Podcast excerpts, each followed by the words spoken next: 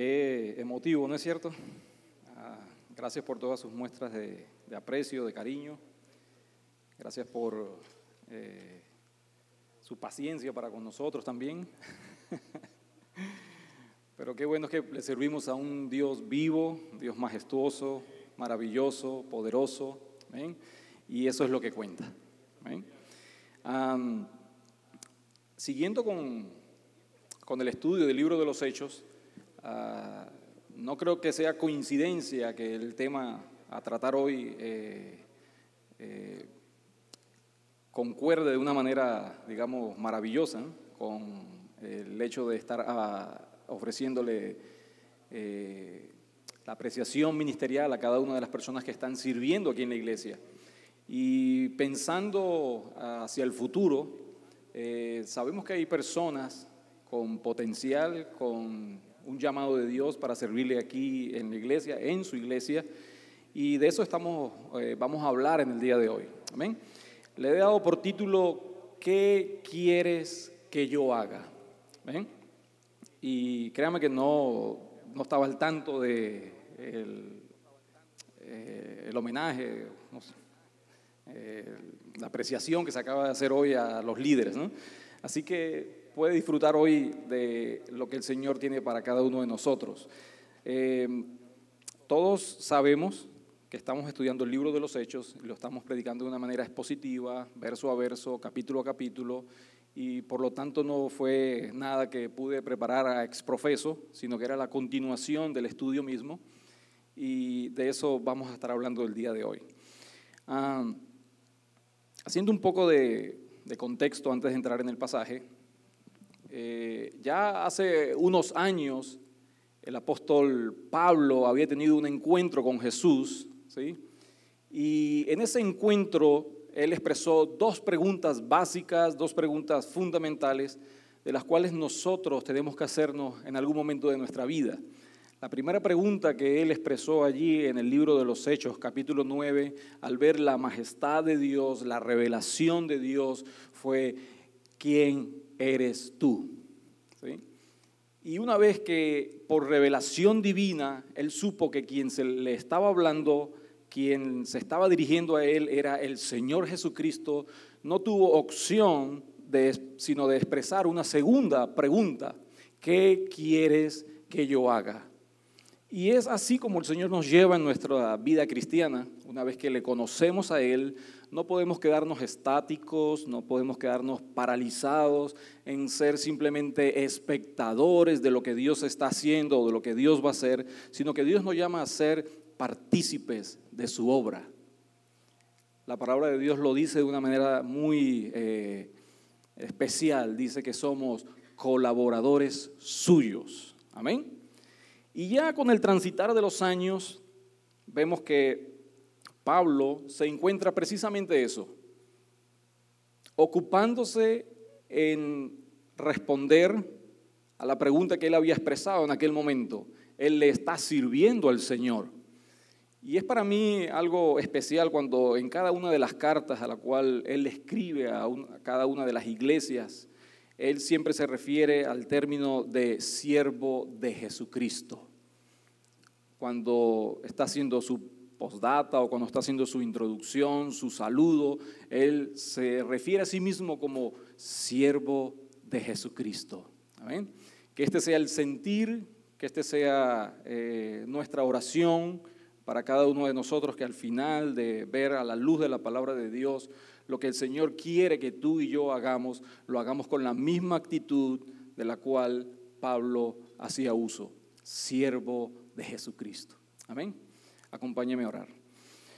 Padre, en el nombre de Jesús, oh Señor, que maravilloso es ver que podemos ser colaboradores tuyos, Señor.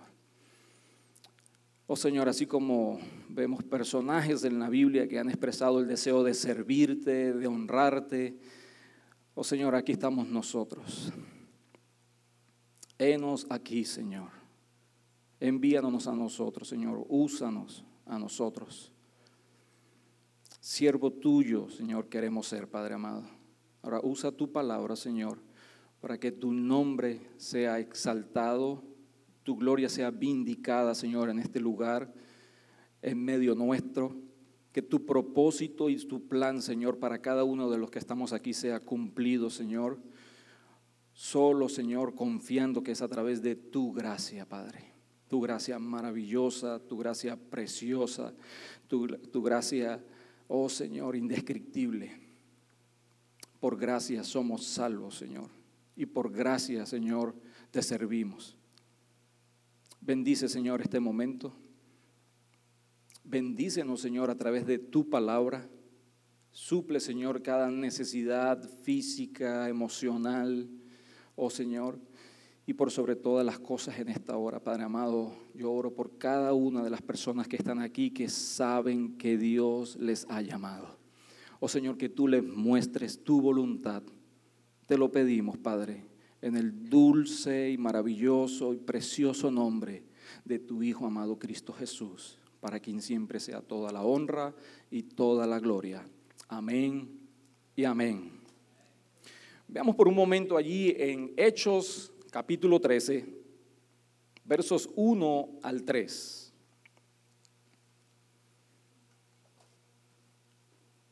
¿Lo tienen? capítulo 13 del libro de los Hechos, versos 1 al 3.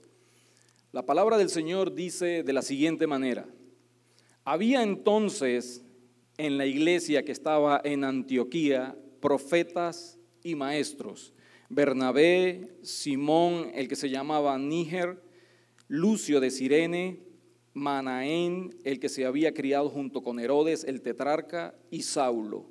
Ministrando estos al Señor, y ayunando, dijo el Espíritu Santo, apartadme a Bernabé y a Saulo para la obra a que los he llamado. Entonces, habiendo ayunado y orado, les impusieron las manos y los despidieron. Amén. Vemos entonces que la iglesia, ¿sí? Eh, hay, como nos expresaba el, pastor en, su último mensaje, ah, en Jerusalén estaba el centro de la iglesia de aquel entonces. Y por alguna razón, quizás de, eh, digamos, una mente cerrada a lo que Dios quería hacer, a su propósito, a su plan, ellos se habían cerrado a predicarles, a llevar el Evangelio hacia el mundo gentil. ¿sí?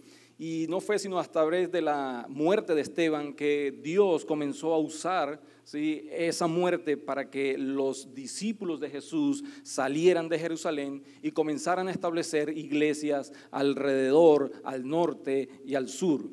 Y vemos básicamente que se nos expresa en este versículo número uno que había entonces ¿sí? en la iglesia que estaba en Antioquía. Esta iglesia había sido básicamente fundada por Bernabé, ¿sí? Y era una iglesia muy dadivosa, era una iglesia muy, eh, digamos, dispuesta a ayudar.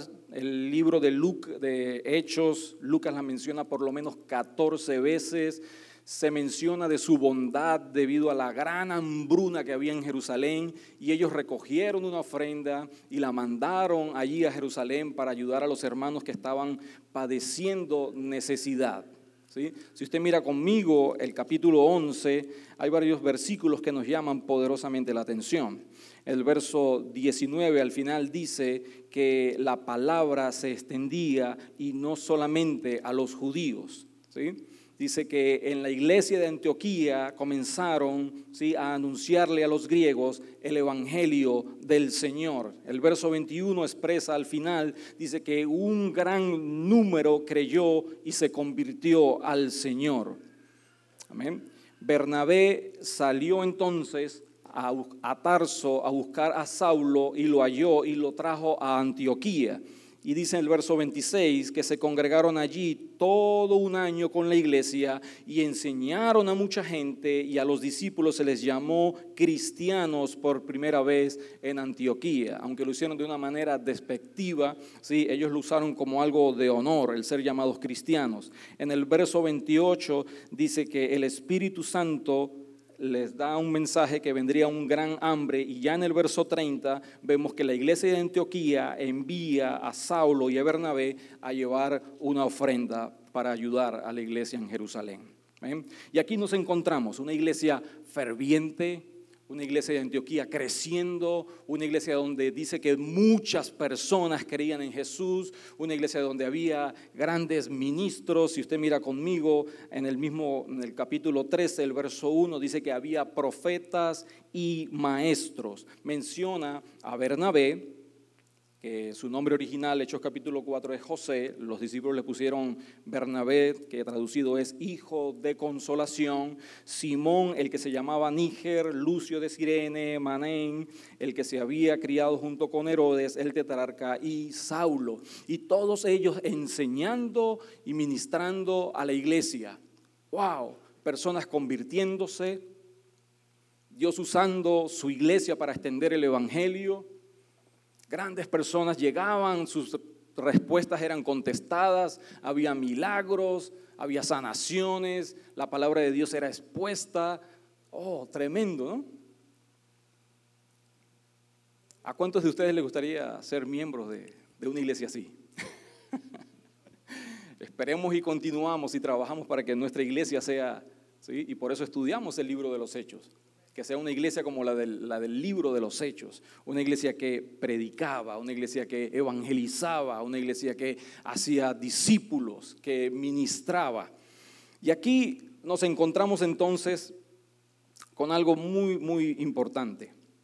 Dice en el verso 2, ministrando estos al Señor y ayunando, dijo el Espíritu Santo, apartarme a Bernabé y a Saulo para la obra a que los he llamado. ¿Qué estaban haciendo? ¿Mm? Dice, ministrando. ¿Sí? Ministrando es una palabra que tiene su origen en el hebreo del Antiguo Testamento. Shara es su, su nombre, no sé exactamente la pronunciación. Pero básicamente tiene la idea de los que servían en el templo, que trabajaban en los sacrificios, recogiendo la ofrenda, orando por las personas que iban al templo. Es decir, es la idea de servir, ministrar. En el Nuevo Testamento hay tres palabras que se usan con la misma raíz, que viene siendo liturgia, estamos en la liturgia, estamos en el servicio hoy, ¿sí? Eh, juperete y diácono, que tiene más la idea, la concepción de ser esclavo, siervo. Y lo vemos reflejado en la vida de Jesús cuando Jesús le daba los pies a sus discípulos. Es decir, Jesús sirviendo a su iglesia, Jesús ministrando. El mismo Señor Jesucristo en Marcos 10:45 dijo, porque el Hijo del Hombre no vino para ser servido, sino para servir y para dar su vida en rescate por muchos. Y en esto se encontraba la iglesia. Recuérdelo, ¿sí? Mantenga su mente y su pensamiento en esta palabra. Estaban ministrando, ¿sí? estaban orando, se dedicaban a orar. Y he allí el primer punto. ¿Cómo conocer tu llamado? ¿Cómo conocer tu llamado? ¿Conociste a Jesús por obra y gracia? Has llegado a la convicción de que eras pecador, le has entregado a tu vida lo que llamamos la conversión, el momento de entrega, de rendición a Jesús. Y entonces la pregunta es, ¿y ahora qué? ¿Y entonces qué? Pablo dijo, Pablo dijo ¿y qué quieres que yo haga? Y no es solamente sino en el momento en que nosotros nos encontramos ministrando al Señor que podemos comenzar ¿sí? a responder esa pregunta. Ellos se encontraban ministrando, ellos se encontraban orando, nombran específicamente, estaban ayunando y orando. Es interesante que cada una de las veces que el Señor Jesucristo tenía que tomar una decisión importante, Él oraba. Y muchas veces acompañaba su oración con ayuno. El ayuno es cuando nos apartamos deliberadamente, ¿sí? Acallamos las voces externas y queremos solamente concentrarnos en la voz de Dios para saber qué es lo que Él quiere que yo haga. Es una disciplina que el Señor Jesucristo eh, practicaba. Aunque no vemos una enseñanza directa en el Nuevo Testamento que nos diga ayunen, el Señor Jesucristo lo da por sentado. Dice, cuando ayunéis, no hagas como los austeros, ¿sí? que demudan su rostro para ser vistos por los demás. Les digo que ellos ya tienen su recompensa.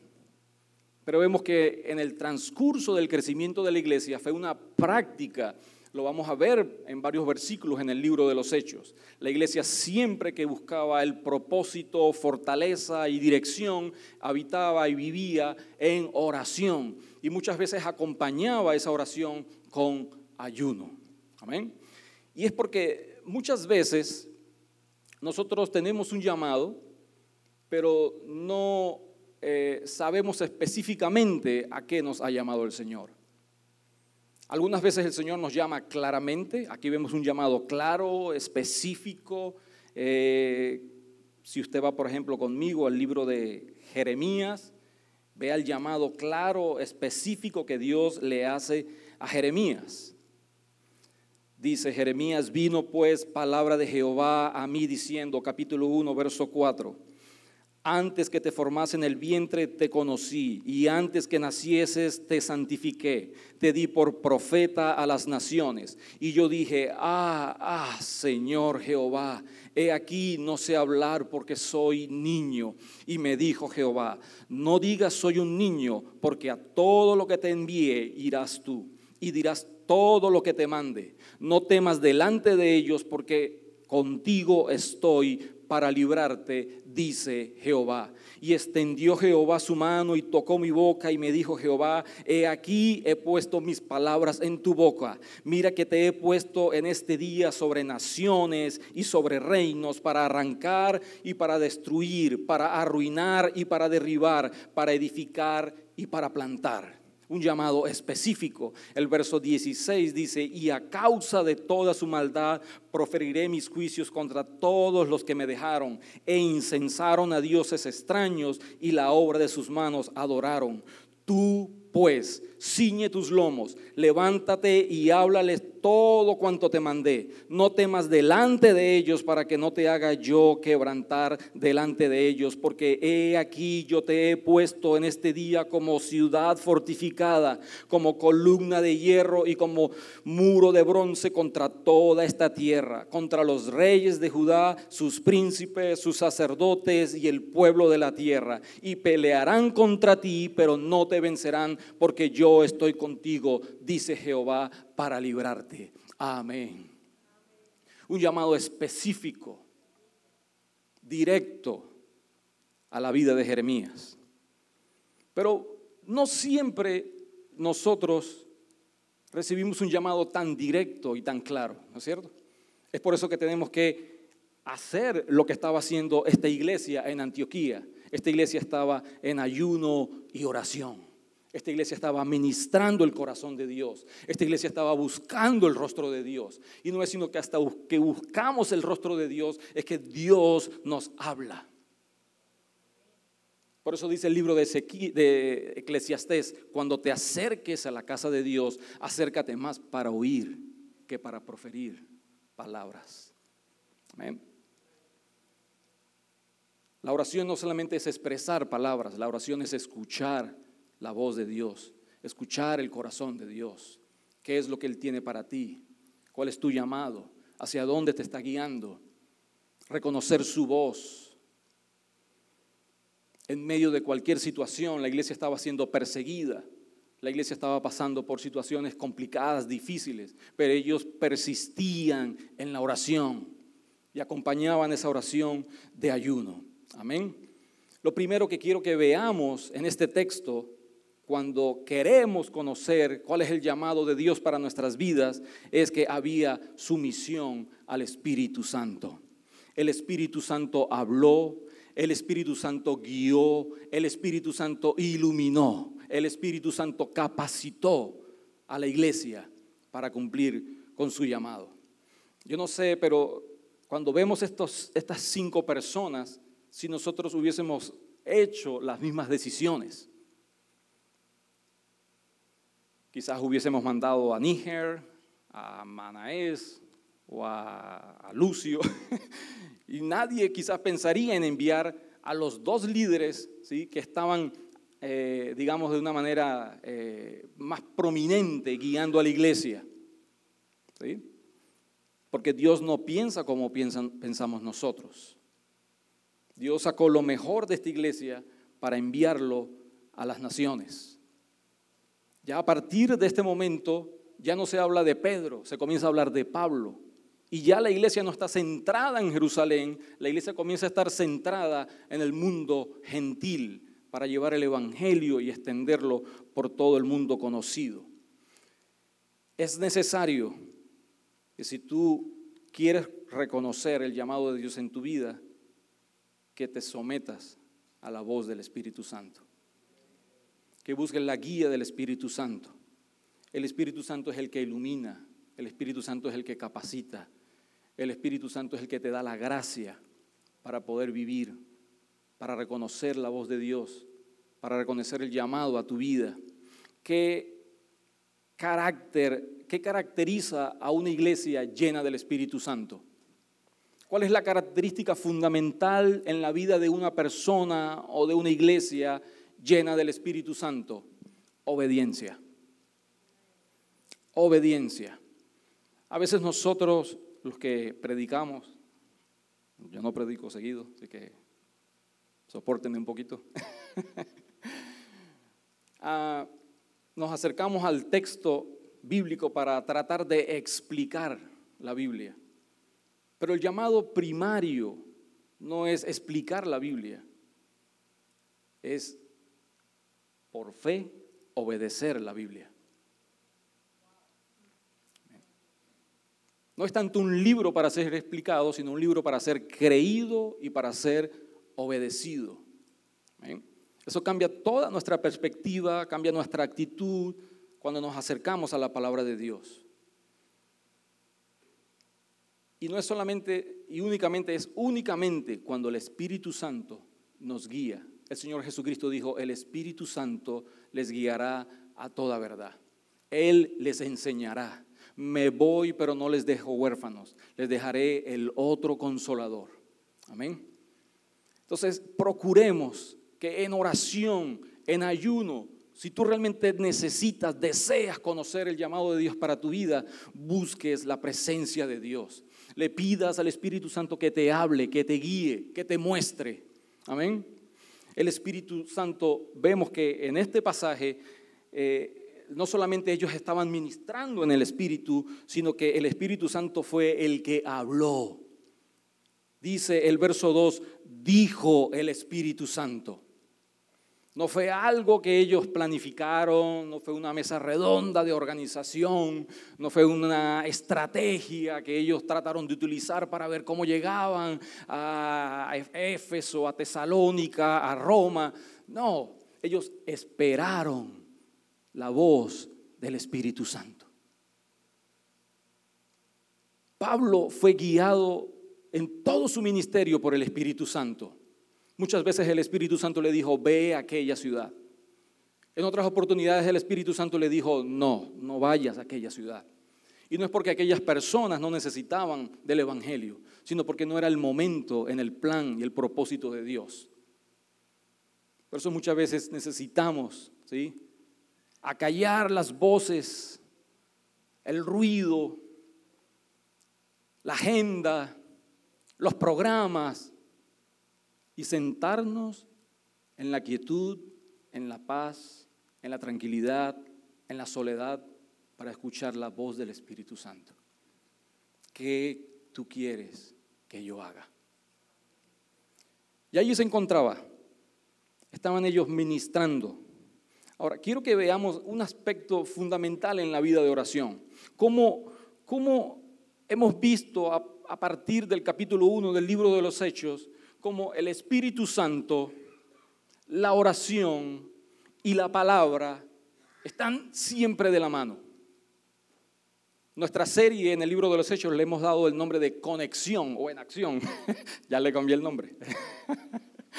en acción. Pero cuando miramos las páginas de la iglesia en la Biblia, vemos que no hay una contrariedad entre la oración y la acción. Cuando el pueblo oraba, el pueblo actuaba. Cuando Dios les dirigía y ellos recibían la revelación de Dios, el pueblo caminaba, el pueblo obedecía. No había una ambigüedad entre la oración y la acción. Pero es bien importante que nosotros tengamos en cuenta que no se pueden invertir los factores. Esto no es como la matemática. El orden de los productos no altera, el orden de los factores no altera el producto.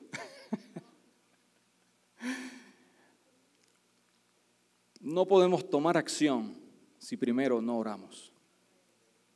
Porque vamos a estar trabajando en nuestras fuerzas, en nuestro plan, para complacer nuestros deseos, para complacer nuestras metas. ¿Sí? No podemos invertir el orden.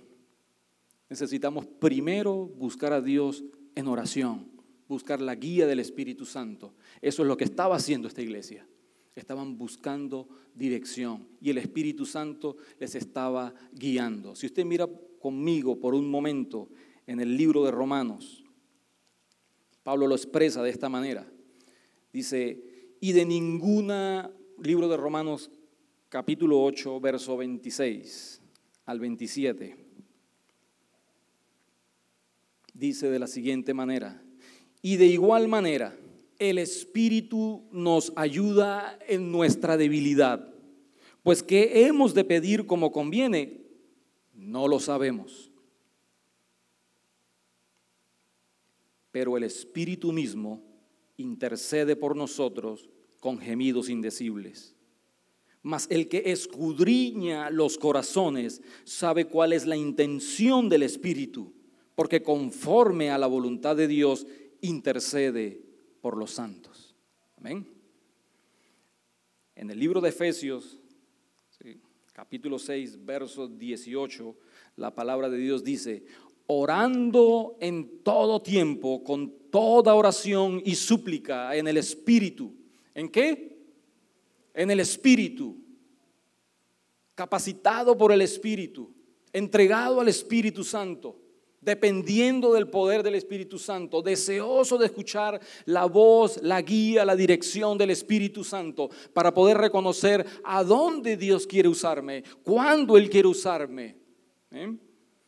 en el Espíritu y velando en ello con toda perseverancia y súplica por todos los santos. Y dice, y por mí, a fin de que al abrir mi boca me sea dada palabra para dar a conocer con denuedo el misterio del Evangelio, por el cual soy embajador en cadenas, que con denuedo hable de él como debo hablar. Pablo muestra una dependencia de la oración y la oración en el Espíritu. Usted puede pasar quizás dos horas orando, pero el Espíritu no está presente.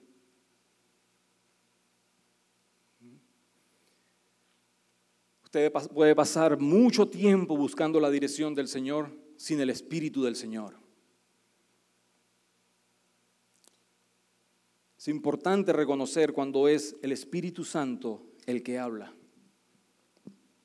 Sobre todo cuando usted está buscando dirección para reconocer el llamado de Dios en su vida. Muchas personas van donde otros hermanos a ver si le dan un consejo o una dirección, pero resulta que esos hermanos tampoco escuchan la voz de Dios. Y lo peor que usted puede hacer es escuchar a alguien que no escucha el Espíritu. Judas, en el libro de Judas, verso 20 dice de la siguiente manera, pero vosotros, amados, edificados sobre vuestra santísima fe, orando en el Espíritu Santo. Orando en el Espíritu Santo.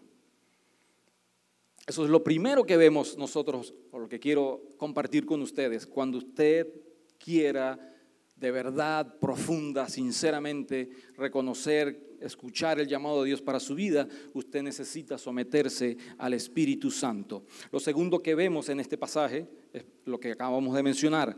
Necesitamos sí, orar en ayuno y oración.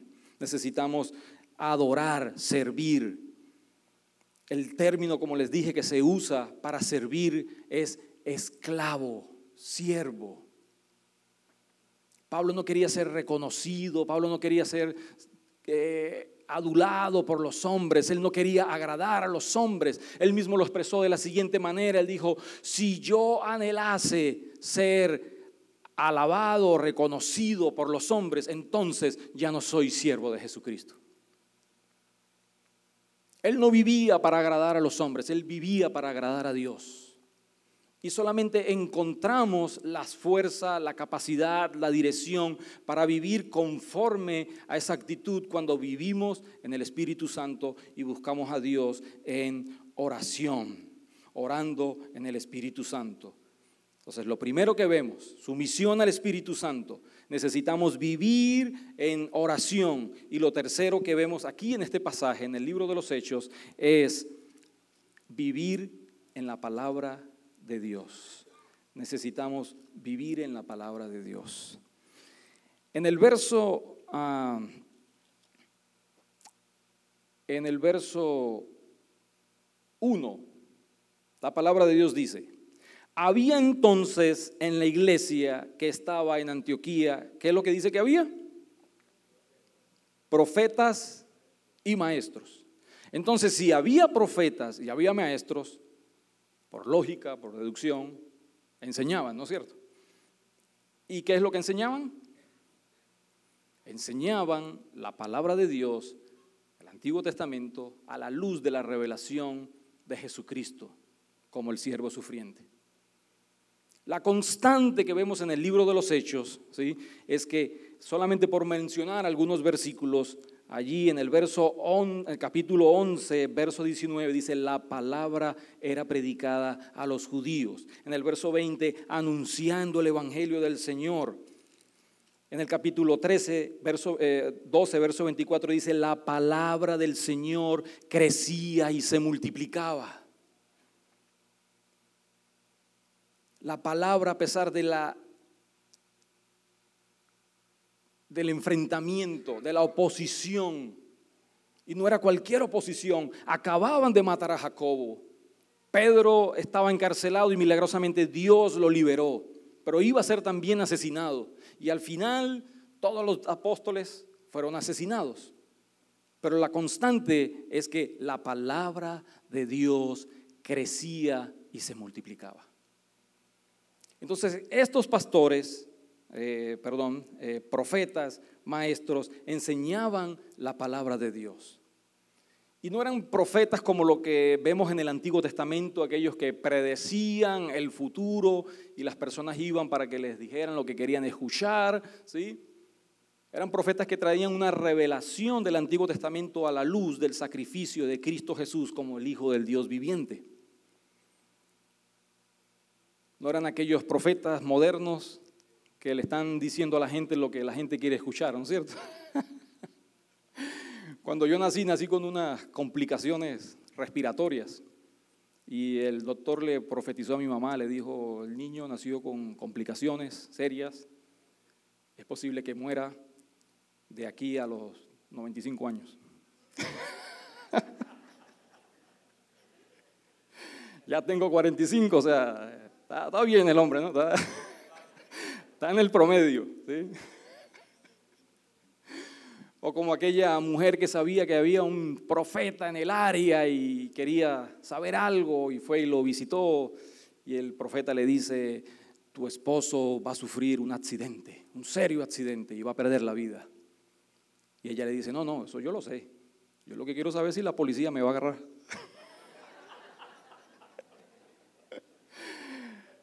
No habla de ese tipo de profetas que predicen, habla de los profetas que traen una revelación fresca de la palabra de Dios. La voluntad de Dios nunca contradice su palabra. Siempre que Él habla, ¿sí? nos lleva a la palabra de Dios. Nos confirma a la luz de la palabra de Dios su plan, su propósito para nuestra vida. Ellos enseñaban la palabra. La iglesia tiene que vivir en la palabra. Eh, un signo fundamental, básico de aquella persona que quiere conocer la dirección de Dios en su vida es que ama la palabra de Dios. No va a la palabra circunstancialmente, eventualmente, dependiendo, ¿sí? De esto o aquello, es una persona que decididamente va a la palabra de Dios, no tanto, ¿sí?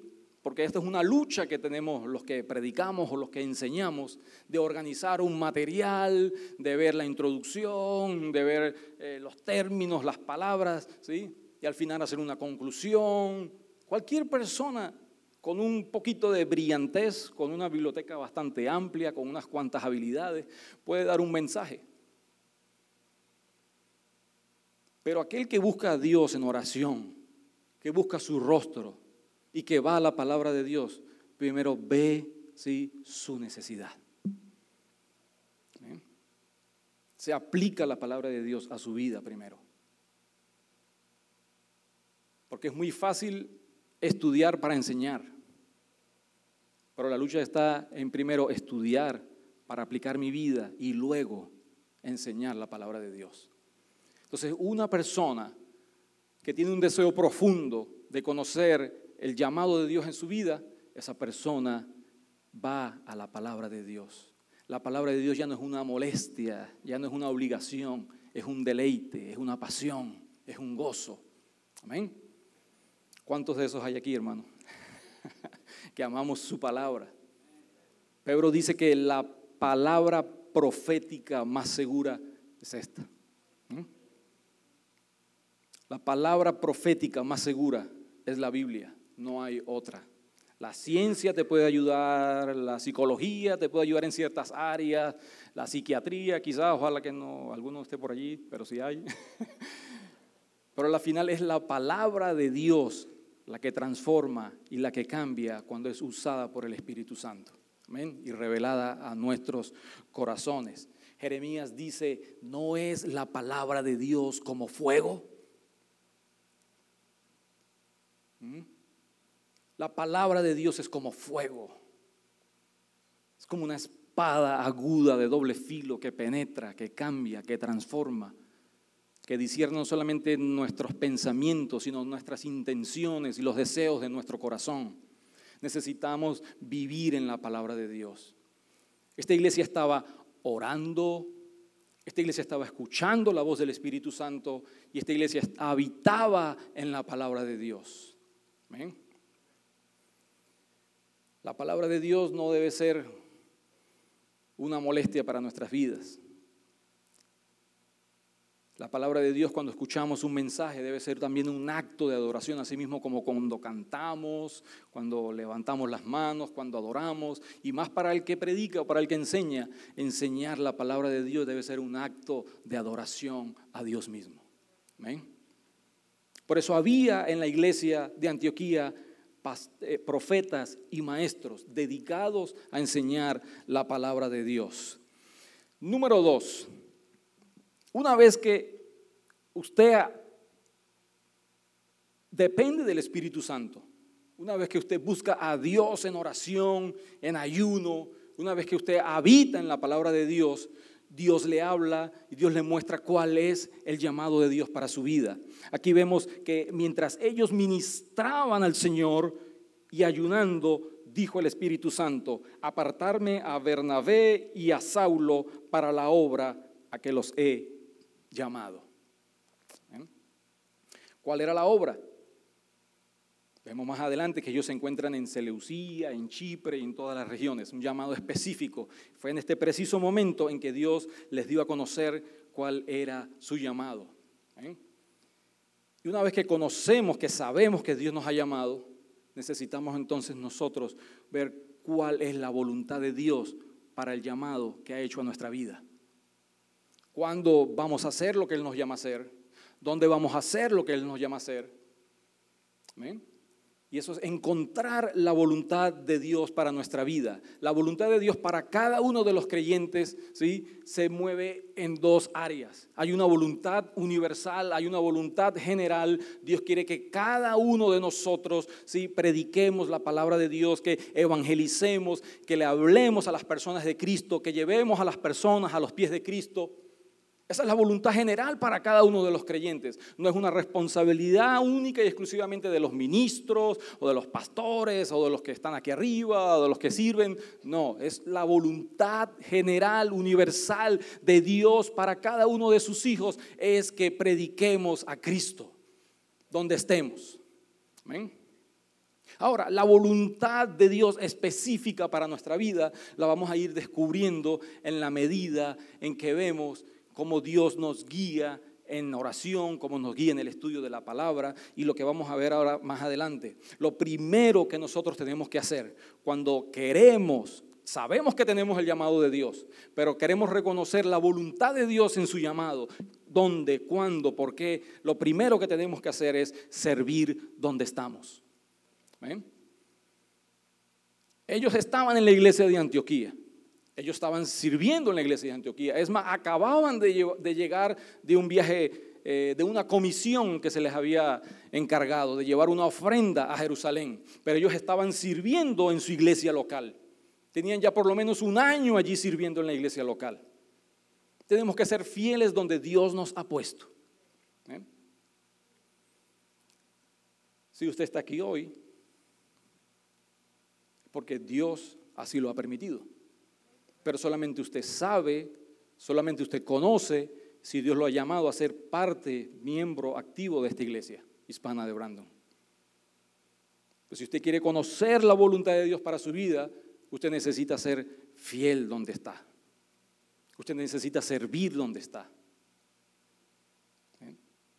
Aquí no hay, eh, y algo que nos cuidamos mucho, pastor, los ancianos, Aquí no hay shows, aquí no hay espectáculos, aquí no hay, aquí lo que hay es siervos de Dios. No importa si usted está cocinando, no importa si usted está dando una clase, no importa si usted está cargando una caja, lo que sea. Usted tiene que servir donde Dios lo ha puesto.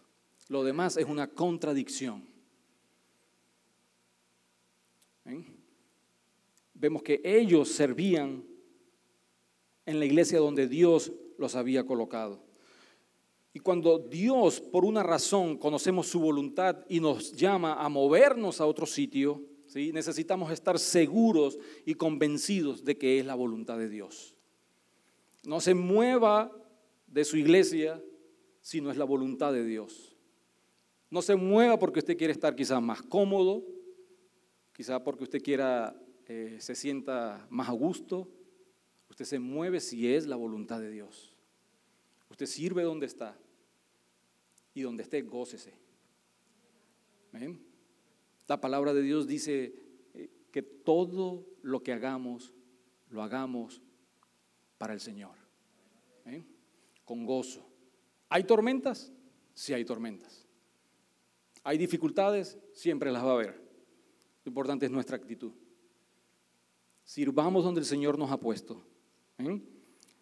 Vemos interesantemente que eh, donde ellos estaban, ellos recibieron el llamado del Espíritu Santo, pero no fue la iglesia la que los llamó. ¿Mm? Y ahí es donde hay ese hermoso encuentro entre el llamado personal y la confirmación de la iglesia. Es por eso que necesitamos servir en la iglesia donde Dios nos ha puesto. Porque tenemos un llamado personal, individual, pero es la iglesia la que confirma, ¿sí? Es la, iglesia la que apoya y es la iglesia la que se compromete en ayudarle en el área donde Dios o usted entiende que Dios le ha llamado a servir. Dice en el verso 3 al final, entonces, habiendo ayunado y orado, ¿qué hizo la iglesia? Les impusieron las manos y los despidieron. Al imponerle las manos estaban ¿sí? confirmando su compromiso de enviarlos, su compromiso de apoyarlos. ¿Me dejo entender? No hay llaneros solitarios en el reino de Dios, así que quítese la máscara y bájese del caballo. somos un cuerpo, somos una iglesia, somos un templo, somos un edificio. Son las imágenes neotestamentarias de la iglesia en el Nuevo Testamento somos el cuerpo de Cristo. Entonces sirva donde está. Lo segundo que vemos es sea obediente. Cuando ellos recibieron la voz de Dios, eh, cuando el Espíritu Santo habló, ellos obedecieron. Sea obediente. Cuando Dios lo está llamando a servir en un área de la iglesia, ¿sí? sea obediente, sirva.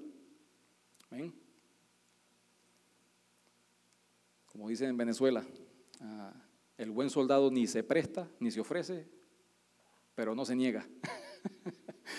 ni se presta ni se niega. Sea un buen soldado de Jesucristo. Cuando Dios lo llame, obedezca a su voz, obedezca su palabra. Y cuando estamos en ese proceso de conocer la voluntad de Dios para nuestra vida, ah, surge todo tipo de inconvenientes, todo tipo de situaciones, ¿sí? Y es natural y es normal porque pueden haber ciertas inseguridades, pueden haber ciertos miedos, pueden haber ciertas experiencias en nuestra vida pasada donde le servimos al Señor, donde salimos con algún trauma, salimos lastimados, salimos heridos, salimos ¿sí? con algún tipo de fracaso, problema, situación, y, es normal. ¿sí? Pero en el punto donde estamos, si Dios nos continúa llamando, es porque Él quiere seguirnos usando. ¿eh? Entonces, todo lo lo, de lo pasado lo dejo atrás, como decía el apóstol Pablo. Ahora me extiendo a la meta del premio del supremo llamamiento de Dios en Cristo Jesús. Pero no solamente usted o yo lo que hemos enfrentado esa crisis. Si usted va conmigo, vaya por un momento, y aquí quiero que se fije en algo, ¿sí? Y quiero compartirle en el libro de Lucas. En el libro de Lucas, capítulo 22, versos 39 al 46. Y me dejan saber si lo tienen. Dice la palabra de Dios, hablando de Jesús en el Getsemaní. Ya pronto estaba su crucifixión. Él ya sabía que la muerte le esperaba. Y no era tanto su lucha con la muerte física, era el saber de que al cargar con todo el pecado de la humanidad de todas las edades, ¿sí? el Padre se iba a apartar de él. Y en ese momento tan terrible de agonía, dice la palabra de Dios que Jesús saliendo se fue como, ¿qué dice? Como solía, ¿sí? Es decir, Jesús no estaba yendo a orar porque estaba pasando por una crisis. Dice la palabra de Dios que él solía hacerlo. Era un deleite para él. Él acostumbraba a buscar el rostro del Padre en oración. Y dice como solía, como acostumbraba al monte de los olivos. Y sus discípulos también le siguieron. Cuando llegó a aquel lugar, les dijo, orad que no entréis en tentación. Y él se apartó de ellos a distancia como de un tiro de piedra y puesto de rodillas, oró, diciendo, Padre, si quieres, pasa de mí esta copa, pero no se haga, ¿qué dice? Mi voluntad, sino la tuya. Wow. Entonces, el asunto no es tanto de, de si enfrentamos crisis o no cuando queremos reconocer la voluntad de Dios. El asunto es alinear mi voluntad con la voluntad del Padre para hacer lo que Él quiere que yo haga. ¿Ven? Y eso es lo más difícil que nos corresponde hacer como seres humanos porque tenemos nuestras metas, porque tenemos nuestros planes, porque tenemos nuestros deseos, porque tenemos nuestra estrategia, nuestro propósito. Lo más difícil entonces es alinear mi voluntad con la voluntad del Padre con la voluntad de Dios. Dice, no se haga mi voluntad, sino la tuya. Y se le, se le apareció un ángel del cielo para fortalecerle. Y estando, dice la palabra de Dios, en agonía ¿Sabe lo que es agonía? ¿Alguna vez usted ha estado en agonía, orando, buscando el rostro de Dios? ¿Alguna vez usted ha estado como Jesús de rodillas buscando la voluntad de Dios para su vida? Y una vez que usted reconoce la voluntad de su vida, usted tiene la fortaleza, la capacidad para eh, permanecer de rodillas y que Dios le fortalezca para cumplir lo que Dios lo ha llamado a hacer. Esto mismo hacía Jesús. Y si Jesús, siendo Jesús, tuvo que hacerlo, cuanto más nosotros. ¿Mm? Dice la palabra de Dios que oraba más intensamente. Y era su sudor como grandes gotas de sangre que caían hasta la tierra. Y cuando se levantó de la oración y vino a sus discípulos, vino donde nosotros, los halló durmiendo a causa de la tristeza. Y les dijo, ¿por qué dormís? Levantaos y orad para que no entréis en tentación. Porque nuestra, nuestra tendencia es dormir, ¿no es cierto? Si no buscamos el rostro de Dios con la misma intensidad, con la misma pasión, con la misma entrega que lo hacía Jesús, vamos a ser una iglesia pródiga en un mundo pródigo. Necesitamos buscar el rostro de Dios todas nuestras fuerzas, con toda nuestra alma, con todo nuestro corazón. Y una vez que conocemos la voluntad de Dios para nuestra vida, si nuestra lucha, si nuestro trasfondo, si nuestros traumas nos están impidiendo ¿sí? obedecer a Dios, necesitamos decirle, Padre, dame la fortaleza por tu gracia, que yo pueda alinear mi voluntad a tu voluntad, así como lo hizo Jesús. ¿Cuántos me están escuchando? ¿Eh?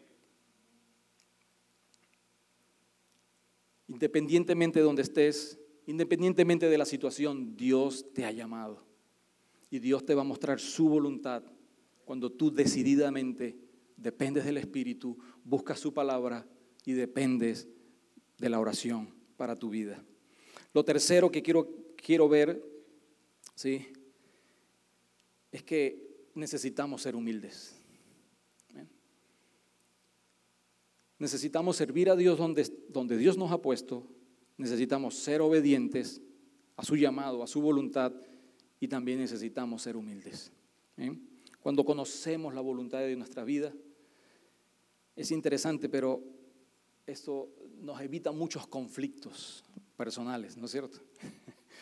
Porque usted sabe a qué Dios lo ha llamado.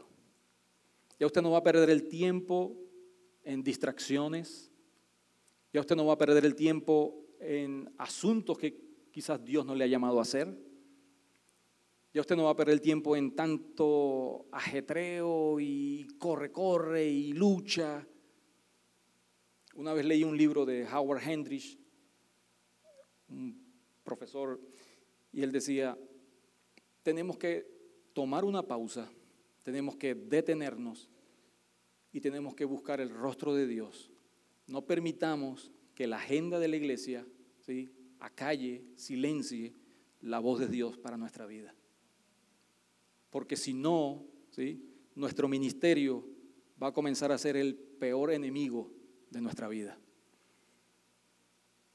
Nuestro propio ministerio, si no lo hacemos en la voluntad de Dios, en las fuerzas de Dios, van a ser el peor enemigo para nuestra vida. ¿Ven? Necesitamos ser humildes. Cuando buscamos la dirección de Dios, ¿sí? vamos a tener también una buena conciencia, ¿eh? una tranquilidad, un reposo, una paz, porque independientemente de las luchas que podamos enfrentar, vamos a reconocer que es la voluntad de Dios. Su palabra dice que la voluntad de Dios es buena, agradable y perfecta. Quiere decir que la mía no es muy buena, no es muy agradable, y mucho menos perfecta. Por eso necesito depender de su voluntad. Y cuando camino en su voluntad, ¿sí? Entonces caminaré con una conciencia tranquila. ¿eh? Jesucristo en la cruz, Él pudo decir, consumado es. He cumplido con lo que me dijiste que hiciera, le expresó al Padre en Juan capítulo 17. ¿eh? Necesitamos ser humildes. ¿eh? Necesitamos someternos a la autoridad que Dios ha colocado en una iglesia local. Llámese pastores, ¿sí? La única manera, lo único que yo pudiese certificar de que usted pueda moverse de alguna iglesia o alguien pueda moverse de una iglesia es si en esa iglesia hay una doctrina errada, ¿sí? hay falsa doctrina. Si es así, huya por su vida. O si hay una humillación sistemática creciente, ¿sí? Huya por su vida. Pero mientras tanto, usted debe permanecer donde Dios le ha plantado. Deje de lado las limitaciones. Deje que Dios sea Dios. Deje que Dios le guíe. Deje que Dios le use. Deje que Dios le fortalezca. Y vemos en el libro que acabamos de leer, en el libro de los Hechos, déjeme regresar, algo maravilloso. Dice entonces, en el verso 3, que habiendo ayunado y orado, les impusieron las manos y los despidieron. Ahora, no necesariamente porque Pablo y Bernabé fueron enviados, ellos eran los únicos que tenían un llamado. Dios llamó a los otros tres a quedarse. ¡Wow! o sea que ellos también tenían un llamado y ellos también cumplieron la voluntad de Dios. Pablo y Bernabé cumplieron su llamado y la voluntad de Dios en ir. Y los otros tres cumplieron el llamado y la voluntad de Dios en quedarse. Por eso no se sienta mal si Dios no lo ha llamado a África, a Sudamérica, a la China. Puede que Dios lo esté llamando a que sirva aquí en su iglesia local. ¿Eh? Y mientras usted sirve aquí en su iglesia local, Dios, al ver su compromiso, al ver su responsabilidad, Dios le puede extender su llamado ¿sí? a cosas más, a cosas mayores. Dependa de Dios en oración. Busque el rostro de Dios en oración. No crea que la oración es un trabajo eh, para encontrar la voluntad de Dios en términos mayores. La oración en sí es un trabajo mayor. Amén. Ya para ir terminando, gracias hermanos. Hoy es el día del ministro, así que dejen que ministre. Paciencia, doctor. Deje que Dios sea Dios. Ahora, independientemente del costo, ¿sí? y lo leo textualmente, al fin y al cabo, servirle siempre vale la pena, ya que no hay nadie tan digno como Él. No importa si Dios lo está llamando a servir en su iglesia local, en cosas que para alguien puedan ser menores, insignificantes, para Dios son significantes. O si Dios lo está llamando a ir a un sitio donde usted sabe que apenas usted pueda caminar con una Biblia en una calle, usted pierde la vida. No importa cuál sea el costo, no importa cuál sea el sacrificio, Dios es digno. Dios es digno. Ya puestos de pie, quiero que, para finalizar ahora sí, veamos allí una palabra que quiero dejar en sus corazones. Segunda de Corintios capítulo 6, versos 3 al 10. Segunda de Corintios 6, versos 3 al 10. Y escúcheme atentamente. Abra su corazón, abra su mente a la palabra de Dios. Pablo dice, no damos a nadie ninguna ocasión de tropiezo para que nuestro ministerio sea vituperado. Antes bien, nos recomendamos en todo como ministros, como siervos, como diáconos, como juperetes, en tribulaciones, en necesidades, en angustias, en azotes, en cárceles, en tumultos, en trabajos, en desvelos, en ayunos, en pureza, en ciencia, en longanimidad, en bondad, en el Espíritu Santo, en amor sincero, en palabra de verdad, en poder de Dios, con armas de justicia a diestra y siniestra, por honra y por deshonra, por mala fama y por buena fama, como engañadores, pero veraces, como desconocidos, pero bien conocidos, como moribundos, mas he aquí, vivimos como castigados, mas no muertos, como entristecidos, mas siempre gozosos, como pobres, mas enriquecidos. A muchos, como no teniendo nada, mas poseyéndolo todo. Como no teniendo nada, mas poseyéndolo todo. Y tú tienes lo más precioso, que es la salvación en Cristo Jesús. Él dio su vida. Él dio todo lo que Él era.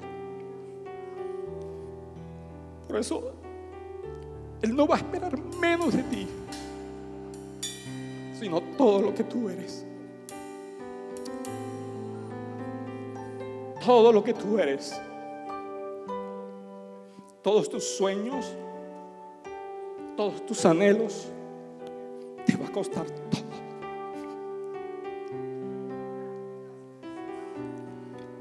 Dios no quiere entregas a medias. Dios lo quiere todo de ti. Por eso te ha llamado. Por eso te ha mostrado su voluntad. Es necesario que llegue un momento definitivo en nuestra vida. Oh Señor, ya no quiero ser espectador. Ya no quiero ver cómo el 20% de la iglesia hace el 80% del trabajo. Que son las estadísticas básicas de toda iglesia. Yo quiero servirte aquí donde tú me has puesto, en tus fuerzas. Yo quiero obedecer tu voluntad. Yo reconozco que tú me has llamado. Es necesario, hermanos,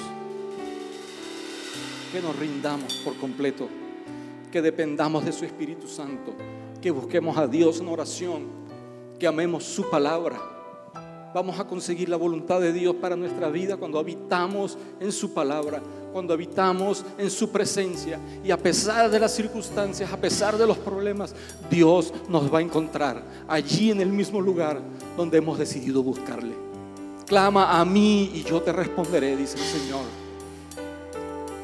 Aleluya. Yo sé que muchos, y esto no es una revelación, ¿sí? Del cielo, es algo normal en la vida del creyente. Es que lucha con su llamado. Muchos saben a qué Dios los ha llamado.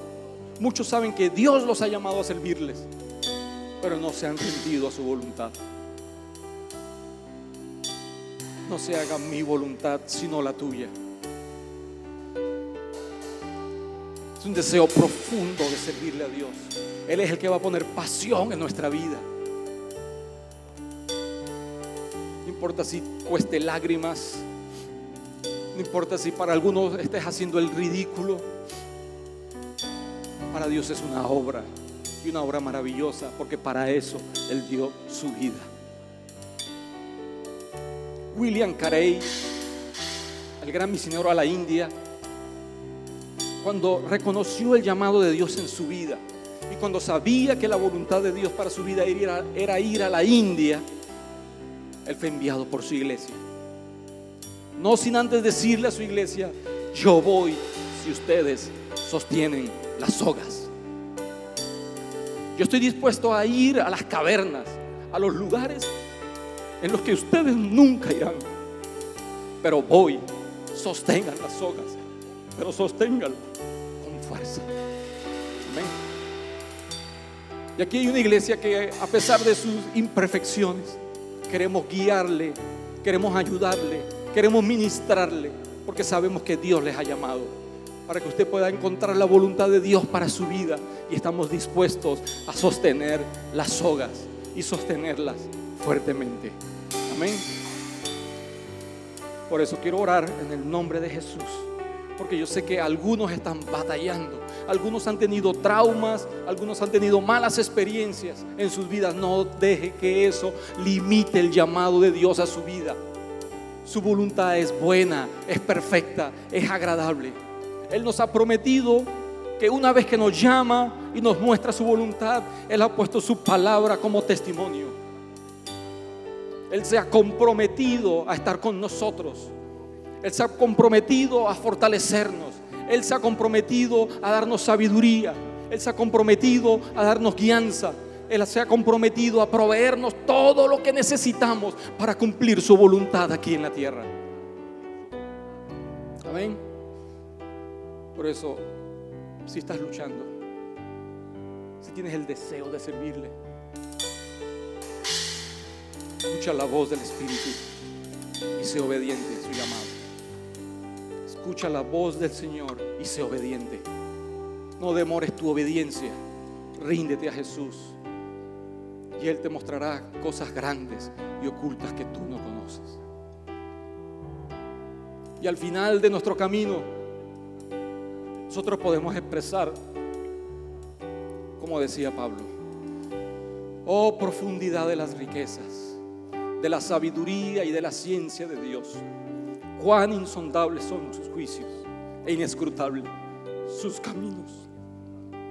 Porque de Él y por Él y para Él son todas las cosas, incluyendo nuestra vida. Padre, que oramos, Señor. Te necesitamos, Jesús. Oh, Señor.